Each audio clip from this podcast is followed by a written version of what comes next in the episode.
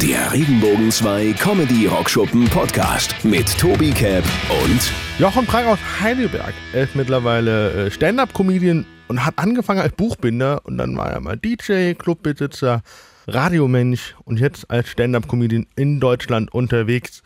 Und äh, Jochen und ich kennen uns schon seit ungefähr zwei Jahren und wir haben uns über viele, viele Dinge unterhalten. Seit neuestem ist er auch Vater, darüber haben wir gesprochen. Und Jochen hat uns verraten, dass er eine bestimmte Playlist hat, um Energie zu tanken, aber auch darüber, dass er es sehr, sehr mag, wenn den Leuten das Lachen im Hals stecken bleibt. Er ist heute hier zu Gast. Hi Jochen, wie schon angefragt vorhin, ähm, dein lustigstes Erlebnis oder privat oder auf der Bühne, was war das? Ja, hi erstmal. Ähm, das krasseste Erlebnis kann ich erzählen. Lustig, gab es viele, aber das krasseste Erlebnis war bei einer Show in äh, äh, Kleinmachnow.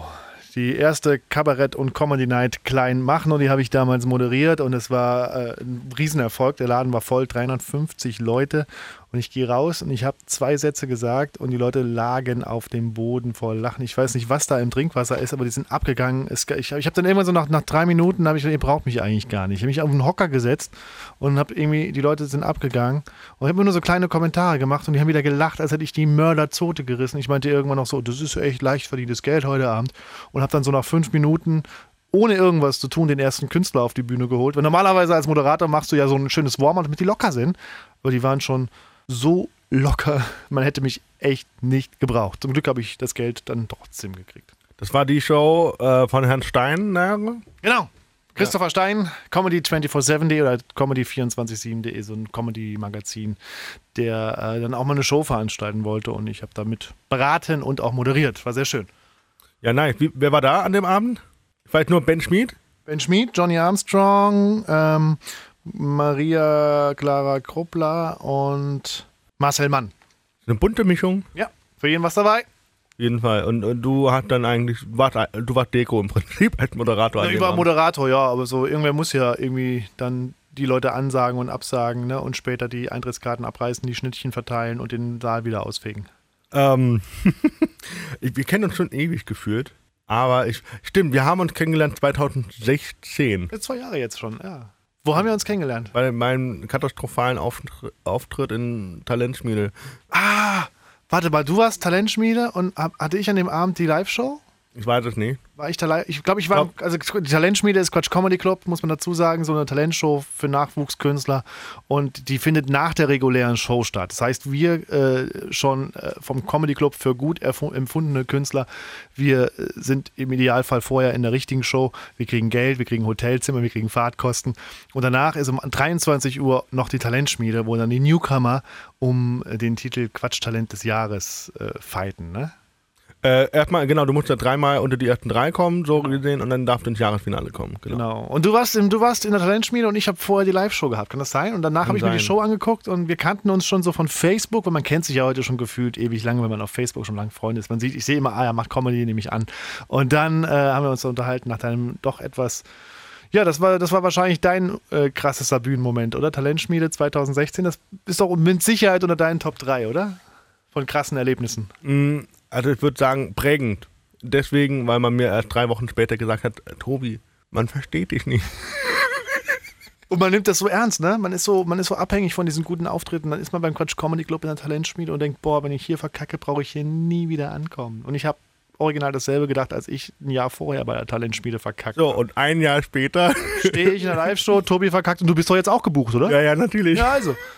Weißt du, also das Niveau im Quatschclub ist halt längst nicht, Nicht ein so Jahr hoch. später, Quatsch, zwei Jahre, anderthalb Jahre, Jahre, so. Nee, also wir, wir haben da, wir haben da äh, alle gedacht, unsere Karriere ist zu Ende, als wir in der Talentschmiede gescheitert sind, aber eigentlich. Kleiner Jochen hier. Ja, Jochen, wie groß bist du? 1,98 Meter. Wirst du das oft gefragt? Äh, ja. Und deswegen weißt du die Antwort auch so gut. Äh, Nee, die, die Antwort weiß ich, die habe ich auswendig gelernt, die steht in meinem Ausweis drin. Ich, konnte ich nachlesen. Aber äh, das ist, äh, ich finde halt irgendwie, ich hätte ganz gerne die zwei Meter geschafft, aber das war halt irgendwie kurz vorher, hat der Körper gesagt, so, Schluss jetzt. du bist jetzt äh, quasi fast zwei Meter und seit äh, drei Wochen Vater, ne? Fünf Wochen bin ich. Fünf Wochen. Fünf Wie- Wochen Wie ist das so mit der Kleinen? Also es ist anstrengend, es ist aber schön. Also es ist so, so die Nächte werden kurz. Ich fühle mich wie so, ich weiß nicht, ich fühle mich wie so in einem Vampirfilm. Ich bin immer froh, wenn der nächste Morgen kommt, weil da weiß ich, der Säuger gibt Ruhe. Also, äh, aber es ist spannend und ich liebe die Kleine. Es ist irgendwie so, was man immer so abtut mit, ach ja, komm, laber nicht. Wenn Eltern, frisch gebackene Eltern sagen, es war das schönste Erlebnis, das ich jemals hatte. Aber wenn du dann ähm, das selber mal durchmachst, dann ist es wirklich unfassbar ergreifend und unfassbar berührend, was so eine Geburt mit einem macht. Und natürlich gibt es sehr viel Blut und sehr viel, sehr viel, sehr viel, sehr viel Flüssigkeiten. Es ist so eine Mischung aus, es ist ein romantischer Splatterfilm, wenn man so will. Ähm, du bist jetzt 39, 40? 41. 41 sogar schon. Wow. Ähm, Chapeau. Äh, ich habe nicht viel dafür getan. Ich bin einfach nicht gestorben. Das ist der Trick. Der Trick ist einfach nicht sterben. Ich glaube, nee, der Trick ist atmen. Ja, das auch. atmen nicht. Atmen trägt zum Nichtsterben nicht unerheblich bei. Ähm, Atmen Sie, Ladies and Gentlemen. Ja, ich frage mich, also mit 40 jetzt Vater, ähm, Don Clark hier auch, ein, äh, ich glaube, letztes Mal habe ich mit Don, über Don Clark mit Jens äh, Wieland gesprochen. Der ist mit 62 oder mit 60 nochmal Vater geworden. Ja, aber auch schon zum, zum Fünften oder so, sechsten ne? Mal, ja. Krasser ja, Typ, oder? Ja. ja, weiß ich nicht. Ist doch schön. Ich finde, finde jetzt, wo ich ein Kind habe, ich sage auch, ich will noch ein zweites. Ne? Und wenn dann noch ein drittes kommt, dann würde ich auch nicht sagen, ach nee, das lassen wir jetzt aber wegmachen. So, also das Nee, ich find, nee, das lassen wir wegmachen. Ähm, ich finde, halt, ähm, weil man im Alter wird man ja wieder jünger, ne? Also man kriegt die Jachen, Sachen ja wieder rausgelegt und man kriegt äh, irgendwie, man muss an die Hand genommen werden und man kriegt Ja. so, ein, so ein Dreirad. Kann Don sich jetzt mit seinem sechsten Kind parallel wickeln lassen, meinst Ja, du? genau. nee, ähm, pass auf, äh, fünf, fünf, fünf Wochen alt, weil das lustigste Video, was du mir von ihr schon gezeigt hast, war, äh, wo sie gerade einen abgedrückt hat. Ja, das war am zweiten Tag oder am dritten Tag und äh, wir sind morgens wach geworden und wir schicken morgens ganz gerne, wie man es halt so macht. Wir sind genauso furchtbar wie alle neuen Eltern. Wir schicken der ganzen Familie jeden Morgen Fotos und Videos. Fotos und E-Mails oder wie? Ja, WhatsApp-Videos, keine Ahnung. Und sie liegt da, macht gerade die Augen auf und, und meine Freundin hält das Handy drauf und in dem Moment lässt die so richtig schön einen, einen ab. So richtig schön mal so einen Windeldrücker, so dass man es auf dem Video hört. Und das ist so natürlich gleich diesen Punkt auf der, auf der Liste abgehakt, das Video des kackenden Kindes für die Verwandtschaft ist erledigt und ja. Thematisch äh, wirst du natürlich wahrscheinlich deine Tochter jetzt äh, und, und deine Freundin, Frau äh, mit einbauen. Ist, ist das der Plan? Ja, das passiert natürlich. Also ich rede ja schon sehr viel über das, das Vatersein, das Vaterwerden. Habe ich auch vorher schon gemacht. Auch während der Schwangerschaft hat sich unglaublich viel angestaut, was da aus mir raus will. Und ähm, ich rede ja prinzipiell am liebsten über Dinge, die aus meiner, aus meiner Sichtweise sind, die in meiner Lebenswelt gerade passieren. Und das ist jetzt mit der Schwangerschaft ist das schon eine, und mit der Geburt auch dann letztendlich hat sich meine Lebenswelt dann doch um 360 Grad nochmal gedreht und gewendet und, ge und auf den Kopf gestellt. Und all diese neuen Eindrücke versuche ich auch in meinem Stand-up zu verarbeiten. Ich finde, darum geht es bei Stand-up. Ja, ich wollte, worauf ich hinaus wollte, ist natürlich zu sagen, ähm, äh, du generierst dein Material, wie viele andere wahrscheinlich auch, aus dem Leben per se.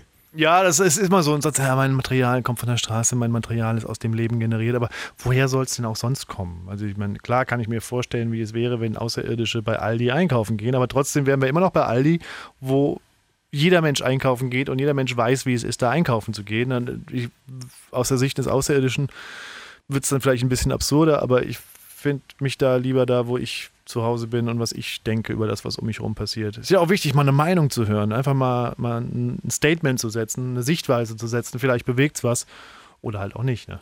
War das eine gute Überleitung, weil ich habe mir deinen Pressetext von deinem äh, zweiten Solo-Programm Verantwortungsbewusstlos, äh, also Hashtag Verantwortungsbewusstlos äh, liegen. Hashtag nur eingefügt, damit du es aussprechen musst. Dankeschön, wegen meinem wunderschönen Sprachfehler.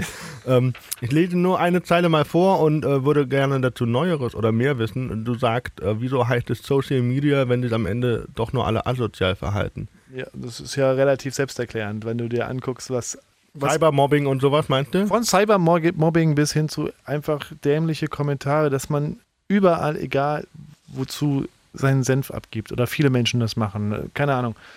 Wenn du dir morgen postest, ich habe Karten für ein Konzert von, keine Ahnung, äh, Foo Fighters, ja, und dann, ich habe eine Karte über, wer kommt mit? Ja. Dann schreiben eher zehn Leute, äh, nee, ich nicht, äh, nee, kein Bock, äh, scheiß Foo Fighters, als einer, der sagt, ey, geil, habe ich Bock drauf, komme ich mit, machen wir uns einen schönen Abend. Weißt du, wie ich meine? Ja. Das heißt, egal was du online von dir gibst, die Wahrscheinlichkeit, dass irgendwo ein ungeküsster, frustrierter Typ oder eine ungeküsste, frustrierte Alte sitzt, die dann denkt, äh, der hat ein tolles Leben, ich nicht, schreibe ich einen scheiß Kommentar, die ist ja hoch. Und es ist so herrlich anonym, man wird nicht dafür zur Rechenschaft gezogen, man kann das machen, man kann überall Leuten auf den Sack gehen und sich asozial verhalten, was im echten Leben nicht möglich ist. Du kannst nicht an der Fußgängerampel irgendeinem Typen sagen, was er für eine Kackpratze ist, nur weil dir seine Schuhe nicht gefallen. Online würdest du es machen können. Und das ist, äh, das, aber trotzdem heißt es Social Media, weil das ja gemacht wurde, um uns zu verbinden mit unseren Freunden weltweit. So, aber irgendwie funktioniert es ja nicht. Siehst du darin eine Gefahr oder eine Chance? Beides, natürlich beides. Es ist jetzt die Frage, wie man damit umgeht und was man daraus macht. Es ist ja letztendlich nur das, das Werkzeug. Und die, was du mit dem Werkzeug machst, das bleibt dir überlassen. Ob du jetzt jeden Morgen aufstehst und wahllos zehn Leute beleidigst oder ob du jeden Morgen aufstehst und vielleicht bei schönen Sachen zehn Leuten ein Kompliment machst. Das, ist, das, das Werkzeug ist das Werkzeug. Du schreibst mit deinem Computer. Wurdest du schon mal so richtig gehatet oder so? so? Ach, lange her, irgendwo. Ja, YouTube ist halt so ein Favorit. Ich habe vor drei, vier Jahren, glaube ich, beim Nightwatch Talent Award mitgemacht und war da im Online-Voting und äh, habe danach den Fehler gemacht, so ein paar Kommentare durchzulesen, aber ich kenne die Kommentare nicht mehr. Es waren so ein paar wirklich unschöne Dinge. Habe dann irgendwie mehr Riesenkopf gemacht. Ne? Also, dann, dann habe ich aber andere Videos mir angeschaut, auch äh, vom Nightwatch Talent Award und geguckt, was da drunter steht und da stand die gleiche Scheiße. Und dann habe ich gemerkt, naja, okay, es liegt an es liegt an, diesem, an, dem Typen. An dem Typen. Die wollen haten. Also Haters gonna hate, ne? Ich lese es noch manchmal, also wenn ich zum Beispiel auf Facebook einen Kommentar kriege über einen Post oder sowas, die lese ich mir durch, weil ich da auch eine Nachricht kriege, dass jemand was kommentiert hat. Und da reagiere ich auch drauf, je nachdem, wie der Tonfall ist. Aber YouTube-Kommentare, ich glaube, man liest sie einfach nicht mehr. Das sind Leute, die, die haben, glaube ich, kein schönes Leben. Die tun mir dann eigentlich auch ein bisschen leid. Das schönste YouTube-Kommentar, Hate-Kommentar zu meinem Nightwash-Video war, dass ich äh, sprechen würde, als ob ein Pferd mein Maul gefickt hätte. Oh, das ist schön, ja. Ich dann so spricht du aus Erfahrung. Woher weiß er das? Ja, so, das war dann meine Gegenfrage. Ähm, aber das ist aber hart. Überleg mal, überleg mal, was, was, was für ein Mensch ist das, der sich da hinsetzt, sich die Mühe macht, sich irgend sowas auszudenken und das unter deinen Videos. Was, was verspricht er sich davon? Der Mehrwert? Ja. Was, ja. Das ist der Mehrwert. Außer, dass er halt einfach zeigt, dass er ein brutal doofer Assi ist. Ja, also nach, die, die Frage nach dem Mehrwert stelle ich mir auch ganz oft, weil letztens, war das war in der Uni, da hieß es ja so, und dann haben sie ihn gezwungen, Tee zu trinken. Dann so, ja, und warum? Das so, Tee ist doch gut. Also und dann wurde mir erstmal erklärt, ah ja, das war wie Waterboarding. Dann so, okay, das ist nicht mehr so gut. Waterboarding mit Tee. Ja. Darf man sich ja vorher noch die Geschmacksrichtung aussuchen. Oder? Ja, genau. Kräuter oder, oder hier Yogi. Yogi-Tee. Yogi-Tee mit ein bisschen ganz viel Liebe und Power. Nur nach vorne gucken. Ja. Oh, wow, schön. nee, ähm, ich frage deswegen, weil ich, wenn man hier jetzt auch deine, deine, die, ähm, die Zeitungsanzeigen oder so guckt, ähm, was über dich geschrieben wird, fand ich zum Beispiel das hier auch wunderschön über dich. Äh, ein wenig Dieter nur like, immer locker, ohne angestrengt zu wirken. Ja und? Ist doch eigentlich ganz gut. Wie, wie, das ist doch voll geil, oder? Ja, ja, also ich meine, natürlich wäre es mir lieber, wenn äh, in Presseartikeln über Dieter nur stehen würde, ein wenig Jochen Prang-like, aber das wird noch ein bisschen dauern, glaube ich, befürchte ich. Aber es ist doch ein schönes Kompliment. Dieter Nur, toller Künstler, mag ich ganz gerne. Das zeigt ja, dass ich zumindest irgendwo mit jemandem verglichen werde, der weit, weit, weit über meiner Liga ist und da auch Gemeinsamkeiten gesehen werden. Also Presse ist ja wieder das nächste Thema. Man man freut sich immer, wenn irgendwas geschrieben wird, aber man erinnert sich immer nur an die Sachen, die man negativ geschrieben kriegt. Ne? Das ist. Ich ja. glaube, davon muss man sich einfach frei machen und sagen, komm, fuck it. Die Presse schreibt, was die Presse schreibt, aber davon hängt meine Karriere nicht ab. Genauso wenig wie deine Karriere davon abhängt, ob du beim Talent Award einen guten Auftritt hast oder nicht, oder ob du bei Nightwash einen guten Auftritt hast. Es gibt so viele Möglichkeiten, einen Weg zu gehen, den man gehen kann. Also, äh, um, um diesen Job erfolgreich zu machen. Und das muss man aber erst erkennen. Locker bleiben, weitermachen, einfach beständig, ausdauernd den Weg einfach Schritt für Schritt gehen. Schöne Worte. Ich bin aus Berlin gerade hierher gezogen, wohne jetzt in Heidelberg. Uh. Schön, ja wirklich schön. Ne? Also es ist wirklich auch vom Stadtbild her, die Menschen haben geschlossene Zahnreihen, das ist schon mal viel. Jochen selber, ich weiß das noch aus meinem anderen und eigenen Podcast, äh, hat mal Buchbinder gelernt. das ist aber lange her.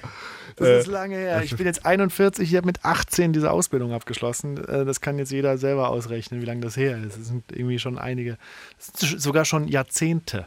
Auf jeden Fall, worauf ich hinaus will, äh, äh, war nach, dem, nach der Buchbinderei hat er äh, quasi ähm, den, den Sprung geschafft, äh, Radio Salü naja, da war noch viel dazwischen. Also da war noch der DJ dazwischen. Ich habe irgendwie während, nachdem ich ähm, als Buchbinder lange Zeit schon gearbeitet habe und auch Geld verdient habe, viel Geld verdient habe mit Anfang 20, dann irgendwann einen Zivildienst machen müssen und da hat, verdient man oder hat man nicht viel verdient. Ne? Also, Im wenn man so- ja, ja, ich bin von dreieinhalbtausend netto auf 600 netto runter Zivi soll. Ne? Also das war schon ein krasser Einschnitt und deswegen habe ich angefangen, nebenher ein bisschen Platten aufzulegen, so DJ-mäßig in so Clubs. Hast auch selber eine große Plattensammlung, ne? Ja, ja, mega. Deswegen konnte ich das auch machen. Und das war dann nach, einem, nach dem Zivi, habe ich gemerkt, jetzt habe ich so viele Engagements, ich muss eigentlich gar nicht mehr in die Fabrikhalle und habe dann meinen Job geschmissen und war erstmal DJ, Wie lange? fahrender Künstler. Lange, ich habe das eigentlich sogar gemacht bis 2015, immer noch äh, relativ regelmäßig. Äh, Vollzeit allerdings nur so bis 2009, weil dann ging Radio richtig ab. Da hatte ich eine eigene Sendung in, äh, in Nürnberg plötzlich bei einem Sender und bin von da, da an, habe ich Montag bis Freitag eine Sendung gemacht und war einmal im Monat vielleicht noch DJ-mäßig unterwegs. Ähm, meistens auch dann für einen Sender. So, aber bis zum Radio, da war schon auch, ich hatte auch einen eigenen Club eine Zeit lang, den ich mit ein paar Kollegen aufgemacht habe. Günther Netz, ja doch, Günther Netzer mäßig. Ja, nur mit weniger Fußballtalent. Wir haben äh, das Ding gnadenlos gegen die Wand gefahren, eine Menge Geld verbrannt und sind beinahe alle so richtig schön in die, in die Pleite gerutscht. Das war eine krasse Erfahrung. Aber bis dann Radio kam, das hat noch wirklich ein bisschen gedauert. Also es war nicht nur, nicht nur äh, äh, Buchbinder, Radio, Comedy. So, so einfach ist es nicht. Was, was für ein Club war das? So ein Rockclub in Saarbrücken, wo ich herkomme, gab es ganz, ganz früher, da bin ich jedes Wochenende hin, einen Laden, der hieß Heaven. Und das war so eine Indie-Disse. Die war jeden Samstag bei Indie, jeden Freitag war Darkwave und das war so unser Laden. Und der hat irgendwann zugemacht, weil er ein bisschen außerhalb lag. Und dann irgendwann, fast 15 Jahre später, kamen ein paar Freunde und ich auf die glorreiche Idee, in dem Laden nochmal einen Club zu machen. Man hätte darauf kommen können, dass der, weil er halt ein bisschen außerhalb liegt, irgendwie zugemacht hat. Und weil der halt auch ein bisschen außerhalb liegt, nicht so unbedingt der beste Club ist, wenn die Leute in der Stadt feiern und dann nicht mehr weit fahren wollen. Und wir mit unserer romantischen Vergangenheitsbewältigung dachten, nee, das knallt. Geknallt hat nichts, außer der Gerichtsvollzieher. Der hat diese Korken, glaube ich, mehrmals poppen lassen aufgrund unserer dämlichen Geschäftstätigkeit. Aber ich meine, wir haben es alle überlegt, mit blauen Auge davongekommen und danach kam ein Radio und danach ging alles seinen Weg bis heute. Also, ich weiß nicht, ob du den Sender nennen willst oder nicht, aber das ist ja ein Rocksender gewesen, wo du letztendlich dann warst. Ja, ja, ja, gut, also nicht im Saarland. Im Saarland habe ich nach, äh, äh, ich weiß gar nicht, das sollten wir vielleicht nicht nennen, weil das schon, glaube ich, die Sendegebiete überschneiden sich ein bisschen. Nee, ich, nee, ich meine, aber letztendlich warst ich meine ja, letztendlich warst du ja dann der letzte Sender, wo du warst, In Berlin meinst du jetzt? Berlin. Ja. Und davor in Nürnberg ist ja derselbe Sender, meine ich. Ja, genau. Berlin, Nürnberg, eine, eine Sippe. Ne? In Nürnberg gibt es den Sender noch nicht so lange, irgendwie 10, 15 Jahre erst. Und in Berlin schon seit über so 20 Jahren, glaube ich. Und äh, da bin ich dann zu einem Rocksender, was natürlich auch meine Musik ist. Ne? Ich bin Rocker. Also. Was, was, was für, also du spielst Gitarre? Ich, ich habe Gitarre gespielt in unzähligen Punkbands und äh, wir waren sehr laut, wir waren nicht talentiert, uns hat man aber gehört. War schon immer ein Punkrocker. Also für mich muss eine Gitarre verzerrt sein, der, der Beat muss einfach sein und der Sänger muss halt Energie haben. Es muss halt, es muss halt krachen im Gebälk. Wenn du jetzt Musik hörst, was hörst du? Wahrscheinlich immer nur Rock was, oder überwiegend Rock, aber was hörst du, um so richtig ja, auf, aufgedreht zu werden? Aufgeregt. Ich habe eine Playlist, warte, ich kann mir nicht aufhören. Ich habe ich hab extra eine Playlist gemacht, die, die heißt Energie, die ich oft Brauche. Ich oft höre vor Auftritten. Du hast es mal einmal erlebt. Ich glaube, da hast du Schiss von mir. Und zwar beim, Ham, beim Mannheimer Comedy Cup letztes Jahr, wo du angetreten bist in der Newcomer-Sektion und ich in der Profi-Sektion. Und äh, ich wusste, jetzt habe ich noch eine halbe Stunde bis zu meinem Auftritt. Dann habe ich mich in diese Garderobe zurückverzogen und habe diese Playlist angemacht. Und die hat halt einfach, da ist halt einfach Krach drauf. Da ist halt einfach Action drauf. Es geht schnell, es geht laut und schnell. Also ich habe deine Playlist nur im Auto gehört bisher. Nee, da habe ich noch nicht gespielt, weil ich die nur nutze, um, um mich auch auf Auftritte vorzu. Äh, hier Broilers, Jimmy Eat World, Frank Turner, Biffy Clyro. Aber auch Peter, Peter Fox ist auch drauf. Eminem ist auch drauf. Ne? So Sachen, die halt irgendwie nach vorne gehen, die einen pushen. Und ich glaube, du bist in dem Moment in den Raum gekommen, als ich so eine Plastikflasche gegen die Wand geworfen habe, weil ich so auf Energie war. Hört sich so an, als wäre ich voll der, voll der krasse, krasse, krasse Backstage-Rebell. Aber das war wirklich nur so, um mich zu pushen, weil es war halt irgendwie Viertel vor elf abends. Da saßen 700 Leute, der Sauerstoff war weggeatmet. Ich wusste, ich brauche jetzt selber diese Energie, um die Leute nochmal mitreißen zu können. Und dann nutze ich diese Playlist. Ne? So, das ist halt irgendwie so, so ein Psychoding. Aber prinzipiell bin ich bei der Gitarrenmusik zu Hause und aber ich höre auch gern Seed und ich höre auch gern, äh, ähm, keine Ahnung, Fatboy Slim nach wie vor ganz groß. Ne? Auch wenn die Kinder sagen jetzt, ach, der Opa aus den 90ern. Du hörst auch Regenbogen 2? Regenbogen 2 habe ich tatsächlich, warte mal, ich kann dir sagen, auf welchem Speicherplatz im Autoradio. Ich glaube, Regenbogen 2 ist auf der 2. Logisch, ne? Und auf der 1 ist wahrscheinlich was anderes. Äh, Regenbogen 1. Nee, auf, der 1, nee, auf der 1 ist irgend so ein, so ein Nachrichtensender, weil ich tatsächlich mittlerweile an Nachrichten interessiert bin, so Deutschlandradio oder irgendwas, weil ich doch ganz gerne mal die Zeit auch nutze, um dann zu hören, was geht ab in der Welt.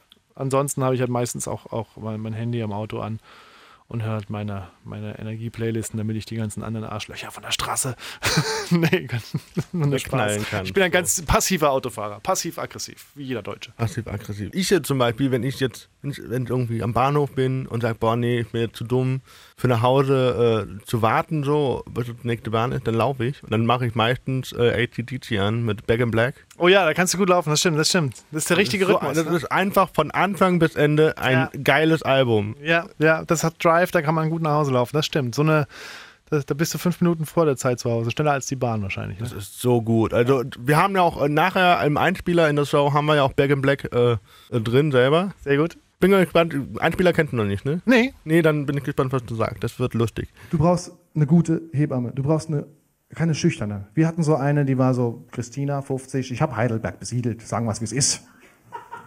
Ich habe die alle auf die Welt gebracht. Du brauchst so eine, die in dem Moment, wo die erste Presswelle kommt, sich erstmal eine anzündet und rausgeht. So. Die strahlt Sicherheit aus. ne? Du brauchst eine Hebamme, die in Stalingrad nicht aufgegeben hätte. Was würdest du dir wünschen, was deine Tochter hört? boah, das ist mir egal. das ist mir egal. Ich würde mich sehr freuen. Ich habe die Tage, also meine absolute, Liegt absolute nicht so daneben wie bei so einer Kuh und sagt, hier, guck mal, das ist Wonderwall und das ist... Äh, Nee, ich werde dir das schon alles zeigen, was ich höre. Also ich bin großer Fan von Die Ärzte, die habe ich kennengelernt, da war ich so zehn Jahre alt über meinen Cousin, der mich da auf ewig verdorben hat mit meinem ersten Album von den Ärzten und von da an fand ich diese Band gut. Und ich bin, ich habe alles von denen, also wirklich jeden Schnipsel, den diese Band veröffentlicht hat, habe ich zu Hause. Und das wäre natürlich schon ein Traum, wenn sie die auch mögen würde. Und ich habe auch die Tage gedacht, es wäre auch schön, wenn ich mit meiner Tochter irgendwann mal zum Ärztekonzert gehen könnte. Aber ich glaube, das wird nichts mehr. Die sind jetzt irgendwie so, jetzt kommt Anfang des Jahres kommt so eine, äh, kommt so eine, so eine Resterampe raus und jetzt kommt so nochmal eine Box raus, wo alle Alben nochmal drin sind und da auch das bisher unveröffentlichte englische Album und so weiter. Ne? Aber da glaube ich einfach, das ist jetzt langsam der Abgesang und in zehn Jahren, wenn ich mit der Kleinen mal vielleicht auf ein Konzert könnte, wird es die Ärzte leider nicht mehr geben. Ich werde die jetzt noch ein, zwei Mal live sehen können und dann meiner Tochter nur von früher erzählen, wie als die Ärzte noch Musik gemacht haben. Kind, komm mal zu dem Papa.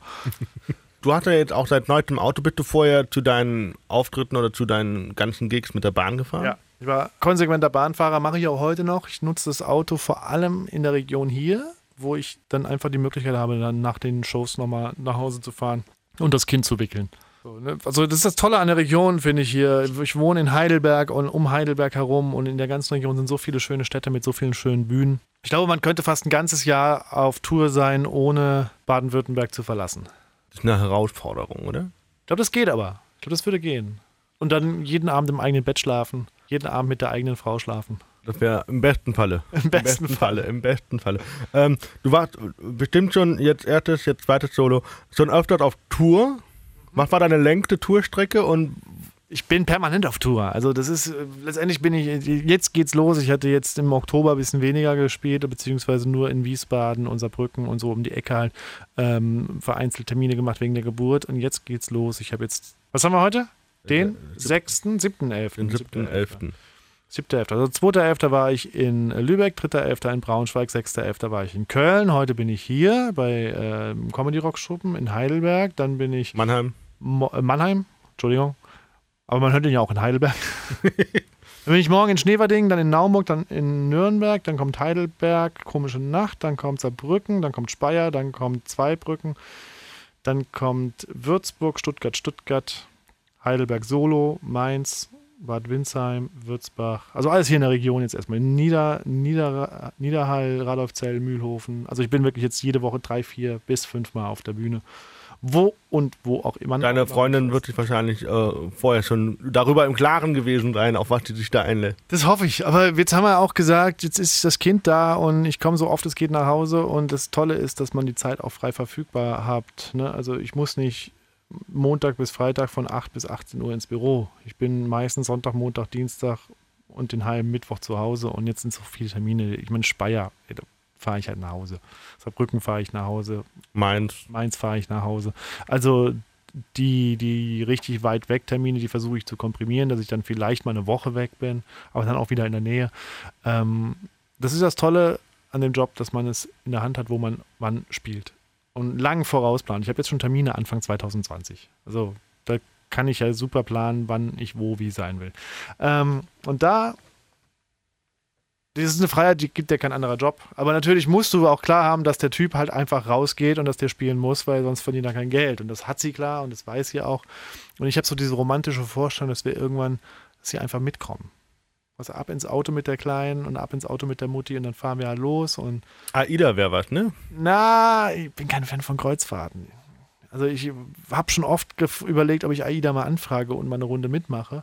Aber ich bin kein Fan von, von, von Schiffen. Nicht. Ich bin einfach kein Fan von. Hätte, hätte sein können. Also ich weiß von uh, Udo Wolf, spielt nächstes Jahr, glaube ich, AIDA. Ja. Udo Wolf, äh, Kollege aus ähm, Aachen, die Ecke, Eichweiler da oben. Ähm, äh, der fährt mit seiner Frau. Also ja, natürlich. Ein zwei, ein, zwei Touren hat er, glaube ich. Natürlich. Da. Ich glaube, wenn AIDA anfragen würde, würde es vielleicht auch nochmal anders aussehen, aber ich werde das jetzt nicht aktiv vorantreiben. Also irgendwie bin ich kein Fan von Kreuzfahrten und auch kein Fan von Schiffen und Weiß ich nicht. Ne? Ja. Aber so, wenn die anfragen, vielleicht überlege ich dann nochmal da genauer drüber nach. Vielleicht sagt meine, meine, meine, meine Frau dann auch, ist auch eine gute Sache. Nehmen wir die Kleine mit und machen wir mal ein bisschen, bisschen Urlaub. Genau, Robben, Babyrobben. Äh, Tauschen wir die Kleine aus gegen eine Babyrobbe. das ist. Aber äh, wer weiß, wer weiß. Das ist, die Zukunft ist eine offene Straße, wie man so schön sagt. Du hast vorhin schon ganz am Anfang gesagt, du kommst aus der Brücken. Mhm. Ihr seid drei Kinder. Mm, drei Jungs, also ja. Ah, da kommen noch die Mädels dazu? Nee, die Mädels, die kamen erst sehr spät dazu. Wir haben keine Schwester, wenn du das meinst. Also so, okay. Zwei, zwei Brüder habe ich. So, da gab es bestimmt auch die eine oder andere Familientradition. Wie meinst du so? So, das gibt es nur bei der Familie Prank. Familientradition haben wir, glaube ich, keine. So, also wo man sagen würde, das gibt es nur bei den Pranks, fällt mir jetzt nichts ein, so richtig. Nee. Weil ich wollte eigentlich wissen, was für eine Familientradition würdest du bei euch denn einführen wollen? Bei mir jetzt, mit meiner Tochter? Ja. Oh. Das weiß ich. Ich glaube, eine Tradition kann man nicht sich ausdenken. Ich glaube, eine Tradition entwickelt sich. Weihnachten zum Beispiel. Ja, mal gucken. Aber wir haben jetzt zum Beispiel, wir waren letztes Jahr die erste Januarwoche im Neujahrurlaub, meine Freundin und ich. Und wir überlegen jetzt schon wieder die erste Januarwoche in Neujahrsurlaub zu machen. Vielleicht wird das eine Tradition, dass wir halt einfach die erste Woche des Jahres äh, gemeinsam irgendwo im War denn nochmal Gran Canaria oder was? Äh, Malaga. Malaga, es war ein toller Urlaub.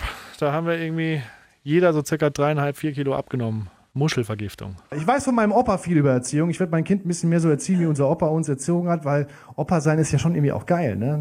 Wir wurden morgens um neun hingebracht, sauber, adrett gekleidet, abends wieder abgeholt, dreckig und überzuckert. Es gab Schokolade mit Schokolade zum Mittagessen, während der Fernseher lief und er war so, Junge, komm, nimm noch ein Eis dazu, du kriegst doch zu Hause kaum Zucker, nimm mal, ja. Wenn abends die Eltern kamen, hieß es kurz vorher, eure Eltern sind gleich da, hier ist euer Espresso. Gibt es noch Momente für dich, wo du sagst, boah, das ist ein Kollege, mit dem wollte ich schon immer mal auftreten? Oh, ich würde gerne mal mit Michael Mittermeier auftreten. Ich würde, Michael, wenn du das hörst, ruf mich doch mal an. Ich würde gerne einmal so Support machen oder so für Mittermeier, so, ne? So, so, oder, oder in einer Mixshow. Ich glaube, der ist, der hat einiges zu erzählen und der ist einer meiner Lieblingscomedians, wenn wir über Deutschland reden. Ansonsten, ich mit jedem, der nett ist. Ich freue mich über jeden Newcomer. Das ist echt, da, da freue ich mich sogar noch mehr, als wenn irgendwer, der sehr bekannt ist, sagt, Jochen, kommt da mal rum und mach ein bisschen mit.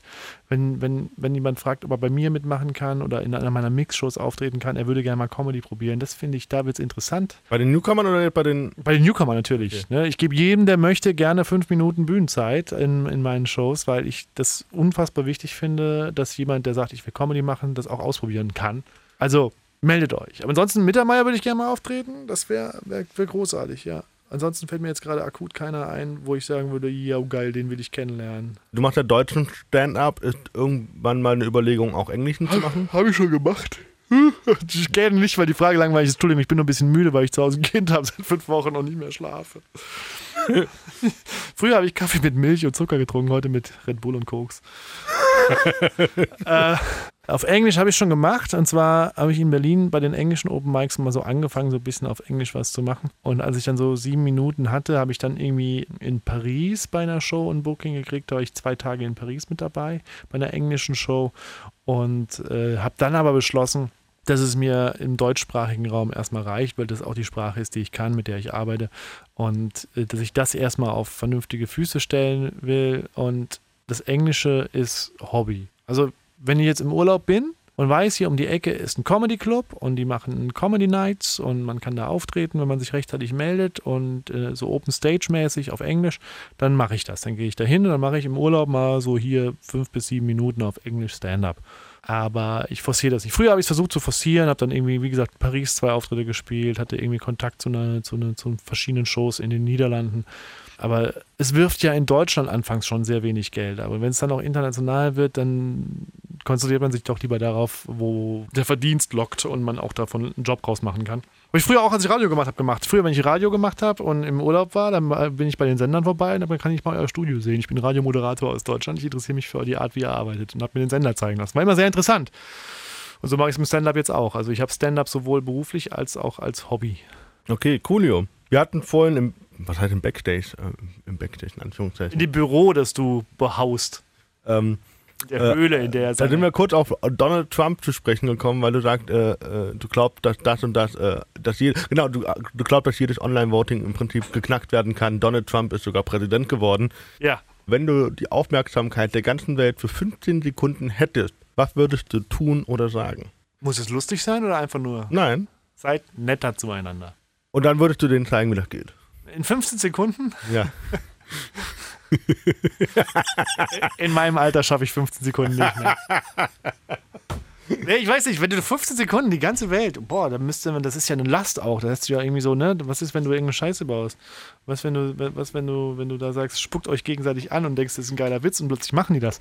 Wenn du sagst, nee, nee, ich glaube, man sollte sagen, seid netter zueinander, genießt euer Leben, es ist schneller vorbei, als ihr gucken könnt. Aber das ist ja moralisch, ne? Das ist ja, ja, ja. Hätte man jetzt nicht erwartet von einem, von einem blöden Stand-Up-Comedian, der man kann auch mal sein Geschlechtsteil anschlagen, oder? Also man kann durchaus Töne anschlagen. Aber wir sind, wie gesagt, Stand-Up-Comedians, äh, dein erster Auftritt.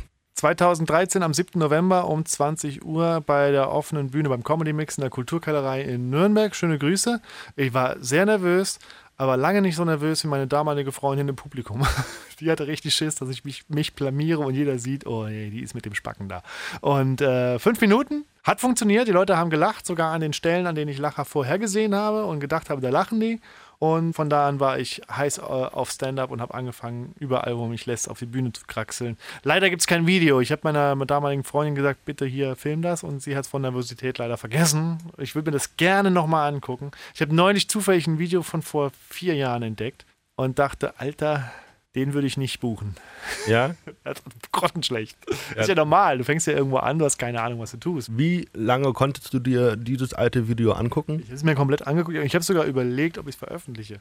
Aber ich habe dann gedacht, nee, das hebe ich mir auf für in 30 Jahren. Beim 40-jährigen Bühnenjubiläum mache ich es dann irgendwie. Wisst ihr noch damals. Aber mein Gott, das waren die Anfänge. Man.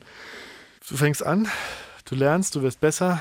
Du hast angefangen 2013 weil ich frage deswegen, nehmen wir mal an, du wirst für eine Show gebucht und äh, das ist alles klar und äh, äh, dort wird, wird dann vertraglich und unter den Comedians äh, ausgemacht, wer welche Rolle in diesem, sagen wir mal, Stand-up-Sketch spielt. Mhm. Und du wirst dann acht Jahre später darauf angesprochen und sagst, hey, du hast damals antisemitische Äußerungen getätigt.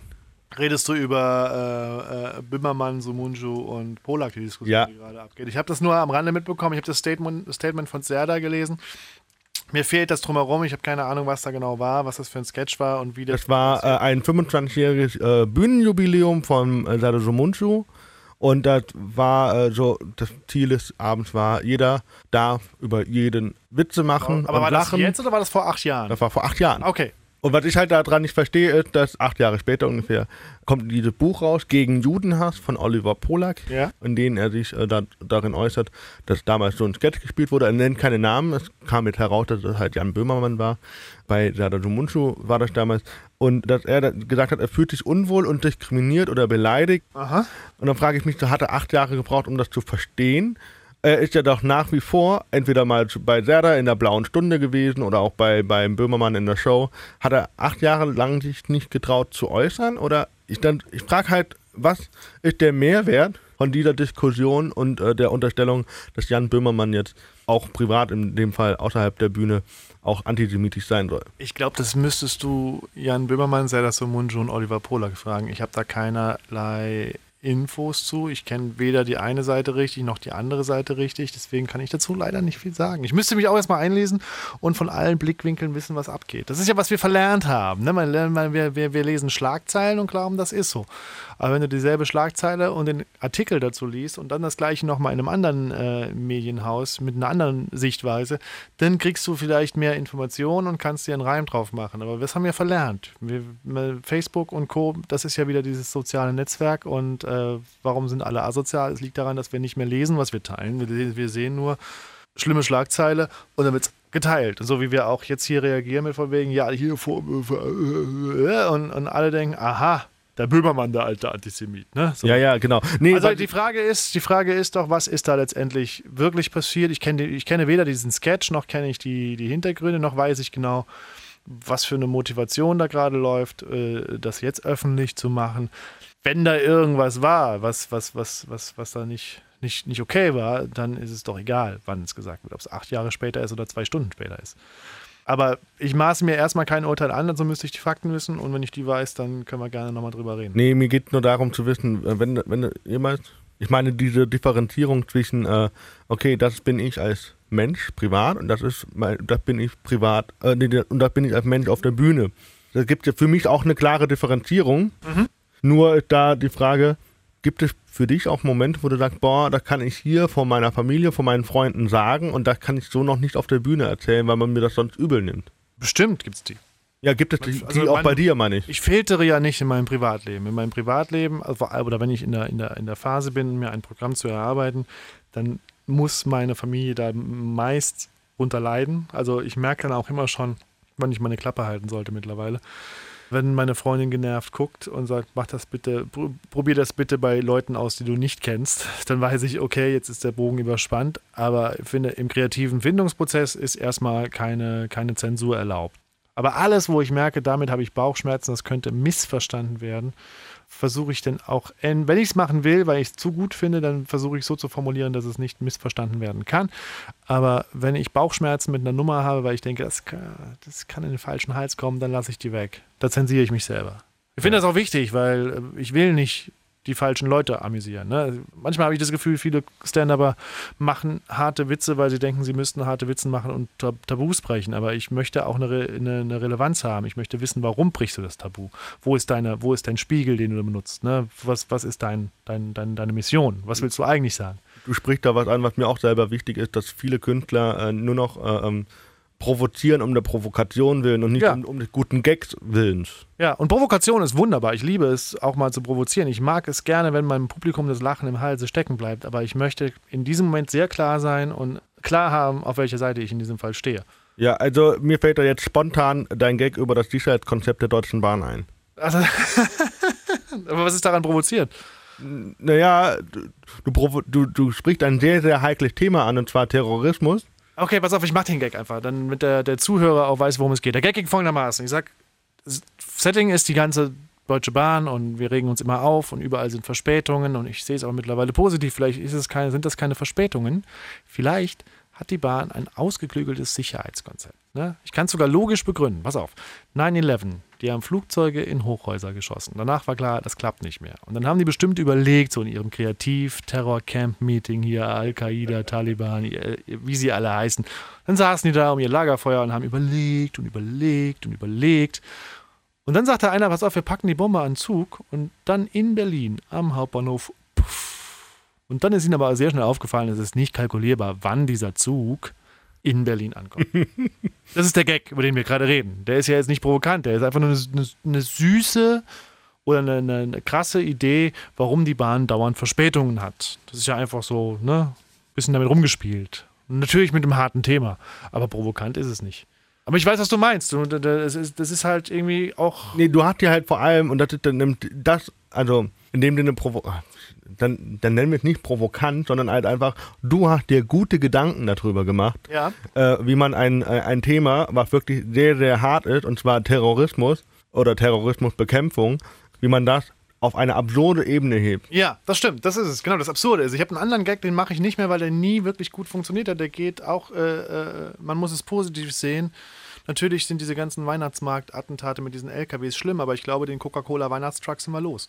So, und der hat nie funktioniert. So, ne? Bärtige Männer mit religiösem Hintergrund in großen Autos, das Thema ist durch. Der ist, der ist hart. Der ist hart, ne? Weil das so nah an unserer Lebenswelt ist, weil das wirklich Terrorismus ist, weil wirklich LKWs in Weihnachtsmärkte fahren. Dass die in der Bahn irgendwo das ist halt irgendwie der, der Unterschied. Und deswegen mag ich den mit der Bahn auch sehr gerne und den anderen lasse ich jetzt weg. Das habe ich gelernt, den sagst du nicht in der Öffentlichkeit. Das könnte falsch verstanden werden. Das heißt, um jetzt nochmal abzuschließen, und du kannst mir das dann vielleicht nochmal bestätigen, äh, können wir sagen, Jochen Prang wünscht sich für die Zukunft, für die Welt mehr Liebe und mehr kritisches Denken. Mehr Liebe mit mir und mehr kritisches Denken über andere. Dankeschön. Ja. Ja, vielen Dank. Ähm, bevor wir jetzt aber den Sack zumachen, 2019, irgendwas, wo du sagst, da solltet ihr unbedingt hinkommen oder ähm, wo findet man dich? Man findet mich online auf meiner äh, Homepage www.jochenprang.de mit P wie Paula, also wieder Pranger, nur ohne ER. Ich muss meinen Namen immer buchstabieren. Oder auf Facebook, einfach meine Facebook-Seite liken. Ihr könnt mir gerne auf Instagram folgen, da findet ihr mich auch. Oder Twitter, ich bin überall und ich bin auf Tour. Ich bin permanent auf Tour, also nicht bis 2019 warten. Ich bin auch dieses Jahr schon auf Tour. Ich bin ab dem Moment, wenn du das hier hörst, bin ich immer noch auf Tour. Guck auf meiner Homepage und äh, komm doch mal rum. Es wird meistens ein schöner Abend. Und manchmal ist sogar Tobi Cap dabei und macht bei mir Vorprogramme. Das ist immer sehr schön. Auf jeden Fall. Ich danke dir, Jochen, für die Zeit. Danke fürs Zuhören und ich bin raus. Ich auch. Ciao. Der Regenbogen 2 Comedy Rockschuppen Podcast. Mehr Infos zu den Comedians und Tickets für den Comedy Rockschuppen bekommt ihr auf regenbogen2.de.